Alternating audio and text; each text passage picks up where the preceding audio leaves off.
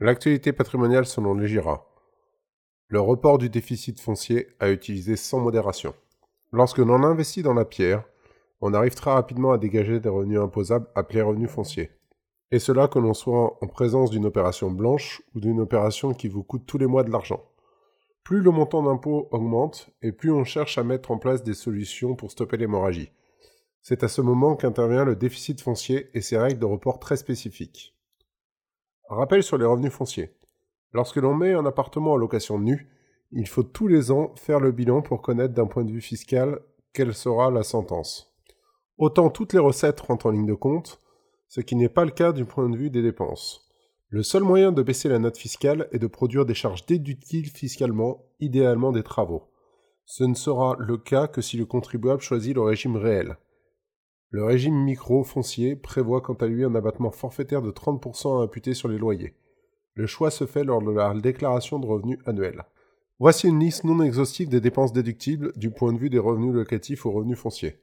Les primes d'assurance habitation garanties locatives, les provisions pour charges de copropriété, les frais de gestion locative, la taxe foncière, les emprunts contractés pour la conservation, acquisition, construction, réparation ou amélioration du bien, le report des déficits des années antérieures, ainsi que les travaux.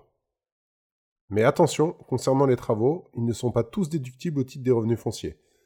Les dépenses de réparation font partie des charges toujours déductibles, tout comme les travaux d'amélioration. Les travaux d'entretien sont normalement la charge du locataire. Ils ne sont par conséquent déductibles que si les travaux sont engagés par le propriétaire entre deux locations. Les travaux de construction, reconstruction ou d'agrandissement ne sont, eux, pas déductibles. Dans le cas de location multiple, il faut additionner la totalité des recettes et des dépenses pour déterminer le résultat fiscal des revenus fonciers. Le contribuable profite alors d'un effet de mutualisation. Nous sommes sur des règles de droit commun qui s'appliquent sur tout bien immobilier, y compris ceux bénéficiant de la réduction d'impôt Pinel.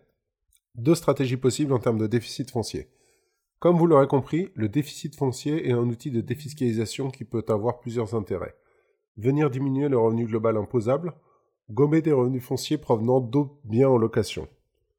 En termes d'efficacité fiscale, le gain est plus important lorsque l'on vient réduire le revenu foncier d'un contribuable. Car en plus d'économiser uniquement de l'impôt sur le revenu, on procède à une diminution de prélèvements sociaux par la même occasion. Pour rappel, le taux de prélèvements sociaux applicable au revenu foncier à compter du 1er janvier 2018 est de 17,2%, une belle économie supplémentaire. Les règles de report du déficit foncier.